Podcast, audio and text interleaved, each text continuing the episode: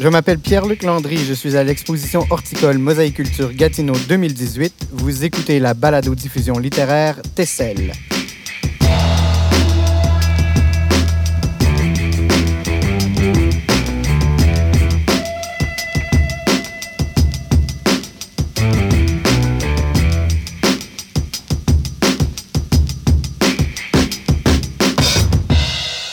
C'est la quatrième émission qu'on vous présente ici au parc Jacques-Cartier, à quelques pas de la Maison des auteurs. En ce moment, nous sommes dans le Transistroc, le camion studio de radio de Transistor Média, qui accueille tout au long de l'été des auteurs et des auteureux, membres de l'Association des auteurs et auteureux de l'Outaouais. Aujourd'hui, notre invité, l'autrice jeunesse André Poulain. Merci d'être avec nous.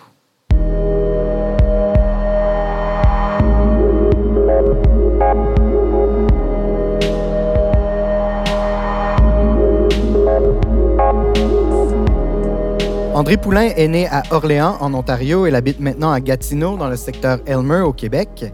Elle a publié plus d'une quarantaine de livres qui lui ont valu plusieurs distinctions et prix littéraires. D'abord journaliste, maintenant autrice, elle a publié des albums, des mini-romans pour premiers lecteurs, plusieurs romans pour les 9 à 13 ans, ainsi que deux romans pour adolescents.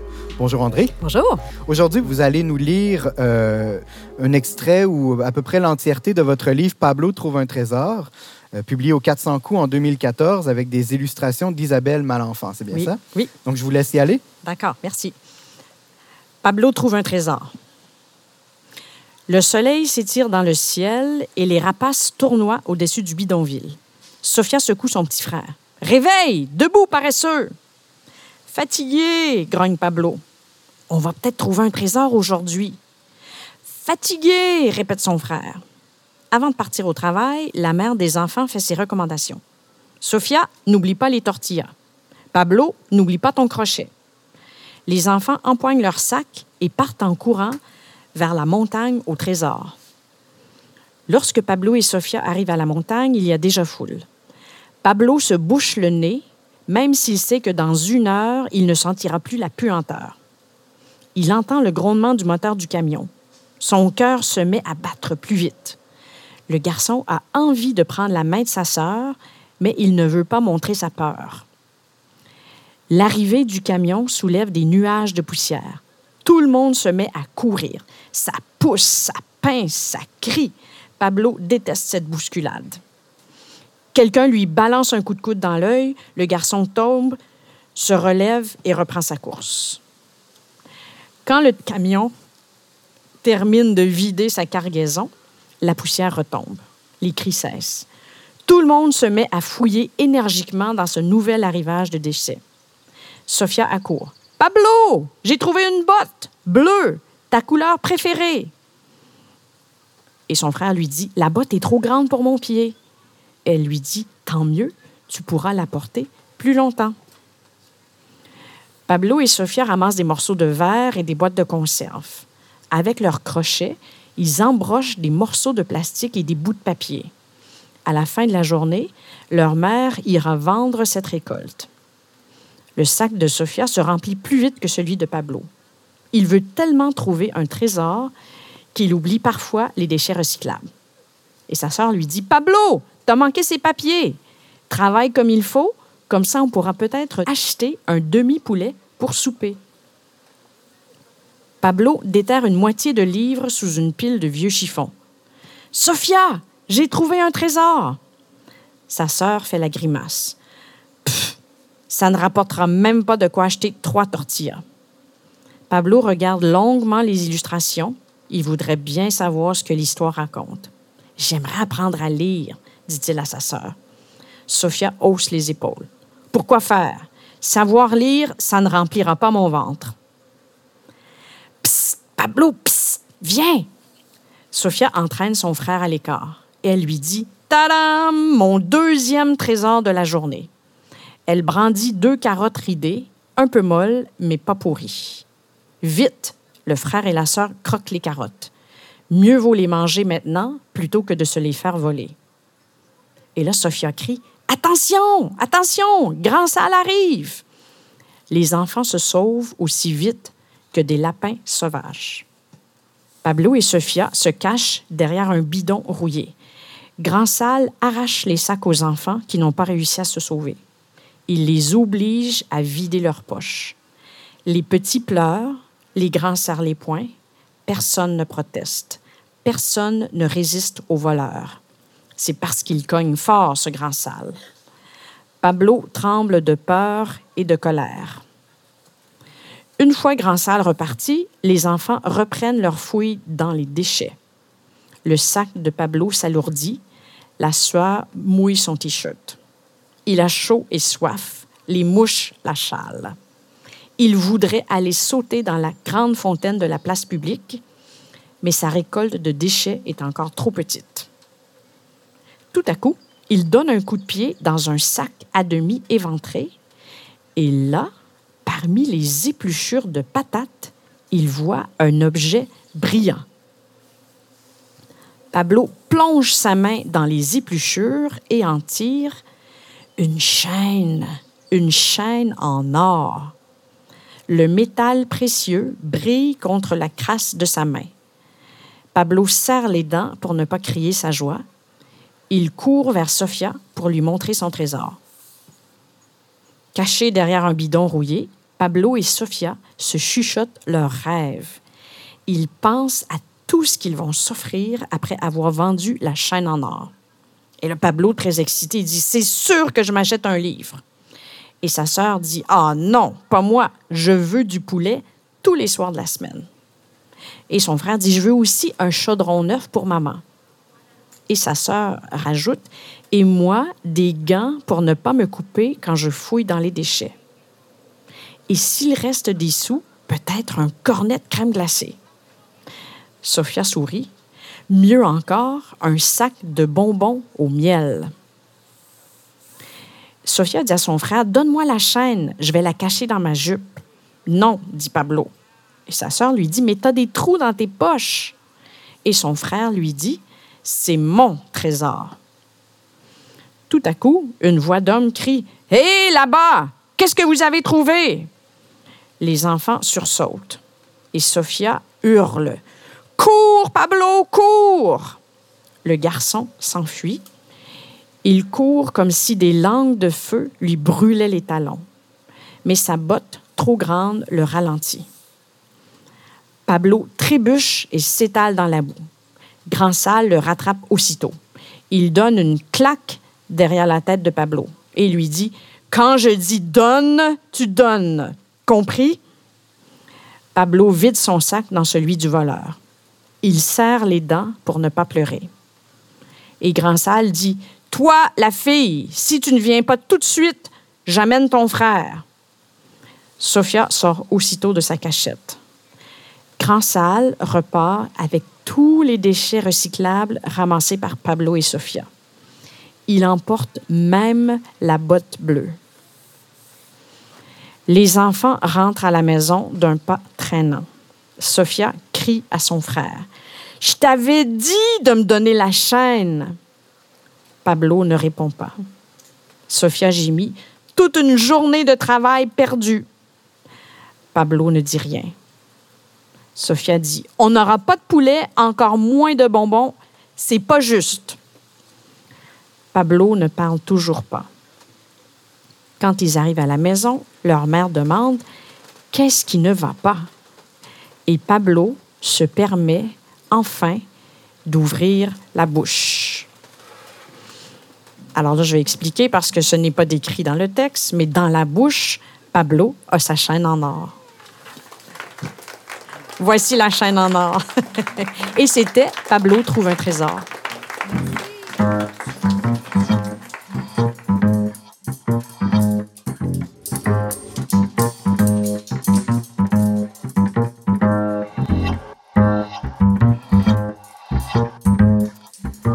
Beaucoup, André, pour cette lecture euh, magnifique. Parlons de ce texte que vous venez de lire. Euh, parlons aussi de, votre profession en général. Comment devient-on autrice pour la jeunesse? OK. Alors, je commence d'abord avec la, première question. Comment, comment j'ai, je suis venue à écrire cet album-là, Pablo trouve un trésor? Moi, j'ai, moi, j'ai travaillé comme journaliste d'abord. Donc, ça, ça m'a beaucoup aidé. Et j'avais vu un reportage sur le travail des enfants entre autres sur le travail des enfants qu'on appelle des enfants chiffonniers. Oui. Des enfants qui travaillent dans les déchets. Et ça, euh, là, il y a quelques années, il y a deux ou trois ans, on estimait qu'il y en avait à peu près un million dans le monde. Ça, c'est en Amérique latine, en Afrique, même en Asie. Les enfants ne vont pas à l'école. C'est des enfants qui viennent de familles très, très pauvres, vont travailler chaque jour dans les déchets pour, euh, je l'explique dans, dans l'album, recueillir du papier, du métal, du plastique qu'ils vont vendre au recyclage. Parce qu'on s'entend que dans ces pays pauvres-là, souvent, il n'y a pas les programmes de recyclage comme on a ici. Donc, les enfants gagnent des sous comme ça. Et vous savez quoi? Il y a même des familles entières qui vivent dans ces dépotoirs immenses là, à ciel ouvert c'est assez, euh, assez tragique là, comme, comme vécu. Et moi, ça m'a donné envie d'écrire un album là-dessus. Et c'est devenu Pablo trouve un trésor. Oui. Et quel type de recherche vous avez fait pour écrire cette histoire? J'ai lu beaucoup. J'ai lu des reportages, j'ai lu en ligne. Euh, il y a même il y a un photographe français qui a publié un livre absolument magnifique. Là, j'oublie son nom, ce fameux photographe, mais il a fait les trois continents pendant quatre ans pour faire des photos de ces fameux enfants chiffonniers-là. Donc, euh, j'ai lu son livre et euh, après ça, on essaie bien sûr, de, une fois qu'on a toute cette information-là, c'est fait, il faut transformer ça après en une histoire qui va quand même être au niveau des enfants. Donc, Oui. et ça, c'est le grand défi et c'est- ce que j'aime beaucoup aussi, c'est de, une fois que tu as un portrait d'une situation, comment tu peux raconter maintenant une histoire qui va vraiment capter l'attention des enfants? Et donc, là, vous disiez, vous étiez journaliste euh, auparavant, euh, Oui. et là, vous avez fait le, le saut en littérature jeunesse. Euh, pourquoi la jeunesse? Pourquoi écrire pour les enfants d'abord? Et puis, est-ce qu'il y a des précautions particulières que, que vous devez prendre quand vous racontez ce type d'histoire-là pour un public plus jeune? Oui, belle, belle question. Pourquoi, pourquoi avoir choisi la littérature jeunesse? C'est un hasard, en fait. J'étais ça fait très longtemps, j'étais étudiante à l'Université Laval et j'ai vu un concours, c'était un concours littéraire. C'était la SELF à l'époque qui faisait ça. Écrivez un roman jeunesse et gagnez, à l'époque, c'était beaucoup d'argent, c'était 1000 dollars. J'ai écrit un roman jeunesse, j'ai gagné le prix et c'est ce qui m'a lancé dans ce milieu-là que je ne connaissais pas du tout, mais euh, que- qui, qui m'a absolument fascinée. Et est-ce que est-ce que c'est difficile d'écrire pour des enfants? Je vous dirais oui. C'est un grand, grand, grand défi parce que quand on fait de la littérature pour adultes, vous le savez, vous, vous en faites, vous êtes auteur aussi, euh, on a une liberté totale. On écrit ce qu'on dit, ce qu'on pense, euh, de, de la façon dont on pense. On ne se censure pas euh, et on ne dit jamais ça, ça va être trop compliqué pour mon lecteur. C'est pas le cas pour Oui. la littérature jeunesse. Il faut constamment penser, surtout selon les groupes d'âge. Et aussi, vous savez, en 2018, c'est un énorme, moi je pense que c'est un défi de société aussi, c'est un énorme défi que d'amener les jeunes à lire. Oui. C'est la génération euh, qui a grandi entourée d'écrans. Donc, c'est la génération du visuel. D'amener les jeunes à lire, aujourd'hui, là, je vous parle d'albums, mais on, on parle aussi de romans, c'est un défi énorme. C'est un effort de lire.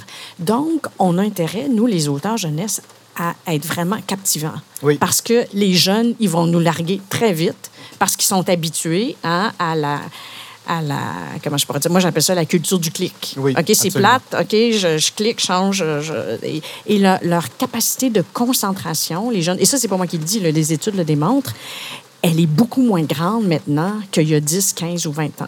Et nous on- nous-mêmes je suis certaine qu'on le vit comme adulte aussi hein Sans aucun doute. Oui. Sans aucun doute. Oui. On passe d'une chose à l'autre assez rapidement. Oui. Euh, dans l'écriture pour la jeunesse, vous, vous l'avez dit, il y a plusieurs publics. Oui. Euh, il y a différents groupes d'âge et Oui. ça amène des contraintes différentes dans l'écriture, j'imagine.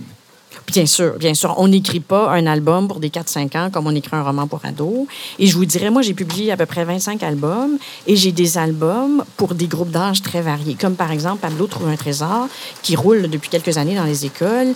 Il, il est lu dans des classes de 4e, 5e et 6e année.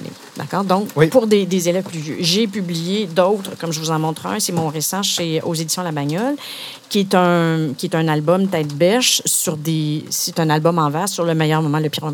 Ça, c'est vraiment très léger, c'est humoristique, c'est drôle. C'est pour des enfants de 4 à 6 ans. Oui. Donc, oui, on ajuste son écriture, son thème, sa façon de raconter au groupe d'âge.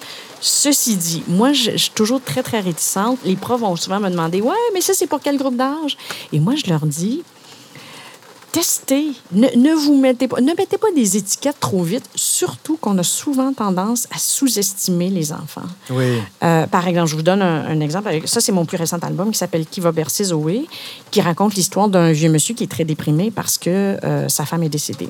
Donc, c'est une histoire assez triste, mais qui finit là, dans, dans la joie et dans la lumière.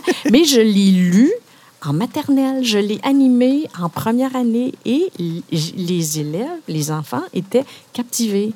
Donc, l'éditeur, lui, me dit Ah oui, ça, c'est pour les troisième, quatrième, cinquième années, mais ça ne veut pas dire qu'un enfant de 6 ans ne peut pas comprendre et, et, aller chercher dans cette histoire-là ce qui est à son niveau à ce moment-là. Ben, c'est la même chose en littérature pour adultes aussi. Le même texte peut servir plusieurs lectures, j'imagine. Ah, oui, je, pense aussi, absolument. Oui. Et puis, vous avez, bon, dans ces exemples-là que vous venez de, de, mentionner, il y a des thématiques sociales qui sont euh, parfois délicates, qui sont abordées aussi. Oui. Euh, bon, le deuil, euh, la maladie. Le travail des enfants. Le travail des enfants, l'extrême pauvreté, l'intimidation aussi à travers... J'ai même, même un album sur l'homophobie. Donc, Deux garçons et un secret. Il y a beaucoup de trucs comme ça que vous devez, euh, euh, avec lesquels vous devez, euh, que, que, vous devez gérer. Est-ce qu'il y a des précautions différentes à prendre quand on, aborde ces enjeux-là plutôt que bon l'album Le pire moment, le meilleur moment, qui est plus léger, ça s'écrit différemment sans aucun doute? Oui, absolument. Moi, je vais vous dire que je, moi, je viens du milieu premièrement du journalisme, donc de l'information. Donc moi, je, je garde encore une grande curiosité pour les faits, pour comprendre, découvrir, apprendre des choses. Et moi, comme auteur J'aime ça mettre ça dans mes livres. Et moi, j'ai travaillé aussi pendant une dizaine d'années en coopération internationale. OK. Donc, je suis une ancienne employée de l'ACDI, qui n'existe plus d'ailleurs. Et donc, moi, c'est sûr que toutes les questions de développement, de pauvreté, ça m'intéresse énormément. Et c'est des thèmes que j'aime, que j'aime développer dans mes livres. Ceci dit, il faut le faire, je pense, avec beaucoup de doigté, de délicatesse, justement pour pas euh, pour pas écraser le lecteur et aussi pour garder son attention, pour le captiver. D'accord? Donc, on en parlait tantôt avant d'aller en onde. J'ai mon, mon, plus récent roman qui, qui est pour la fin du primaire c'est une histoire qui se passe en Inde et qui parle de, l'absence de, toilettes en Inde, qui est un gros, gros problème de santé publique. Le sujet peut sembler dur et, et, et, aride et pas très intéressant, mais le grand défi, et pour moi, ma grande joie d'auteur, c'est de dire comment je vais faire pour leur raconter cette histoire-là. Ils vont être tellement captivés qu'ils pourront pas lâcher le livre avant de savoir qu'est-ce qui arrive à cette petite fille-là dans son village qui n'a pas de toilette et qui se met à voler elle vole une pelle, elle vole des planches de bois parce qu'elle, elle a décidé, il n'y a personne qui m'écoute, moi, je vais en faire une toilette dans mon village. Donc, le grand défi, c'est de dire, et je pense que c'est un défi que se posent tous les auteurs, comment raconter la meilleure histoire possible. Donc, vous êtes en train de, de creuser deux filons à la fois, c'est-à-dire il y, a, il y, a, le sujet dont vous voulez parler, mais il y a aussi l'histoire que vous voulez raconter et la réception voilà. Oui, le thème. Et moi, je me dis, et, j'ai appris, moi, ça fait une quinzaine d'années que je publie pour les jeunes. Au début, des fois, j'ai même, je suis gênée de retourner lire mes premiers livres, mais au début, moi, j'avais tendance à être très didactique. Et ça, c'est mon côté journaliste. OK, là, je vais vous parler tiens, du travail des enfants, je vais vous apprendre ceci, ceci, cela.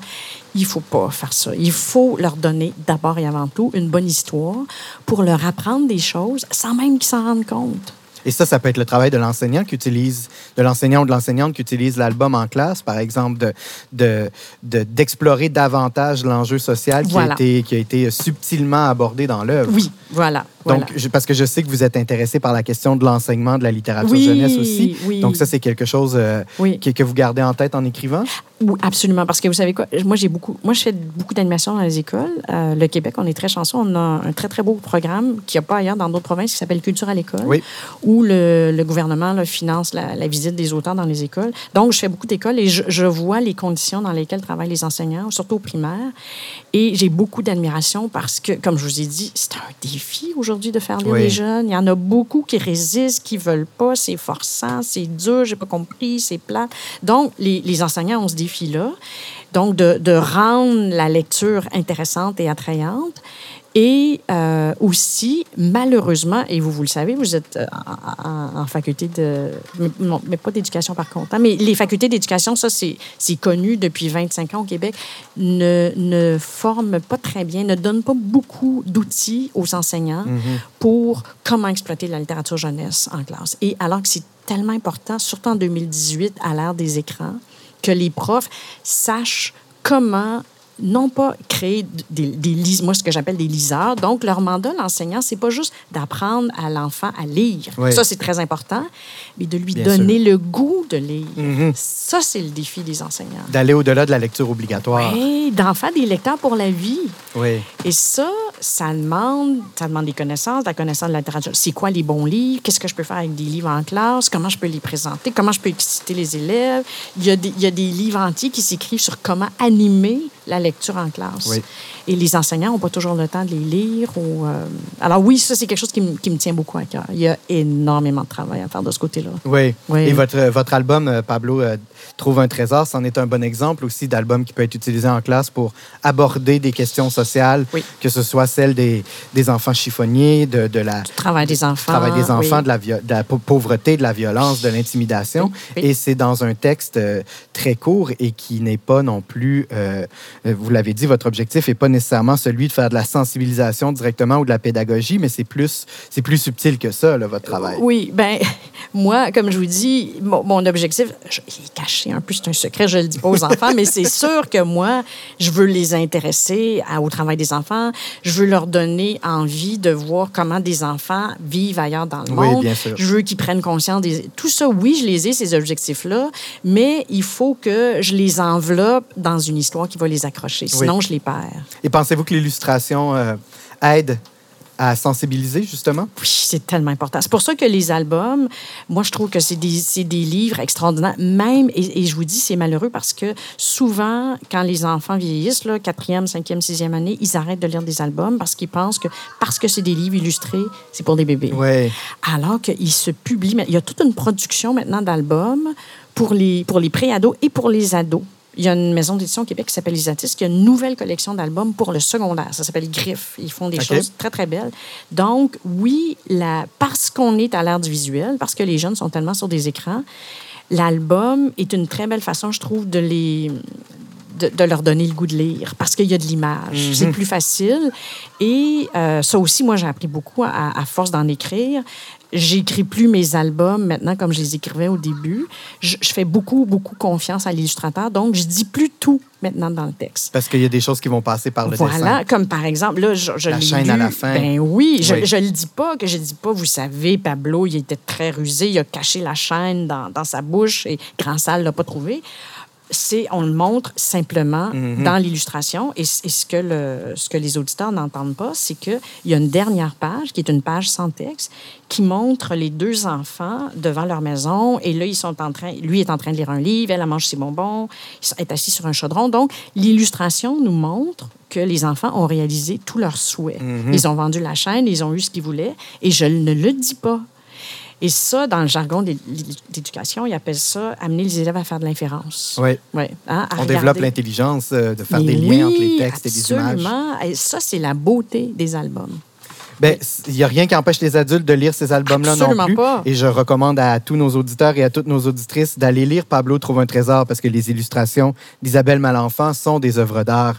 Euh, André Poulain, merci beaucoup d'être passé nous voir aujourd'hui. C'est ce qui conclut la quatrième édition de Tessel, une émission réalisée par l'équipe de Transistor Média pour l'Association des auteurs et auteures de l'Outaouais. Merci à notre invité André Poulain, à la technique François Larivière. Un gros merci à la ville de Gatineau, à la Commission de la capitale nationale, au Conseil des arts et des lettres du Québec et à Mosaïculture internationale Montréal. Je m'appelle Pierre-Luc Landry. À bientôt.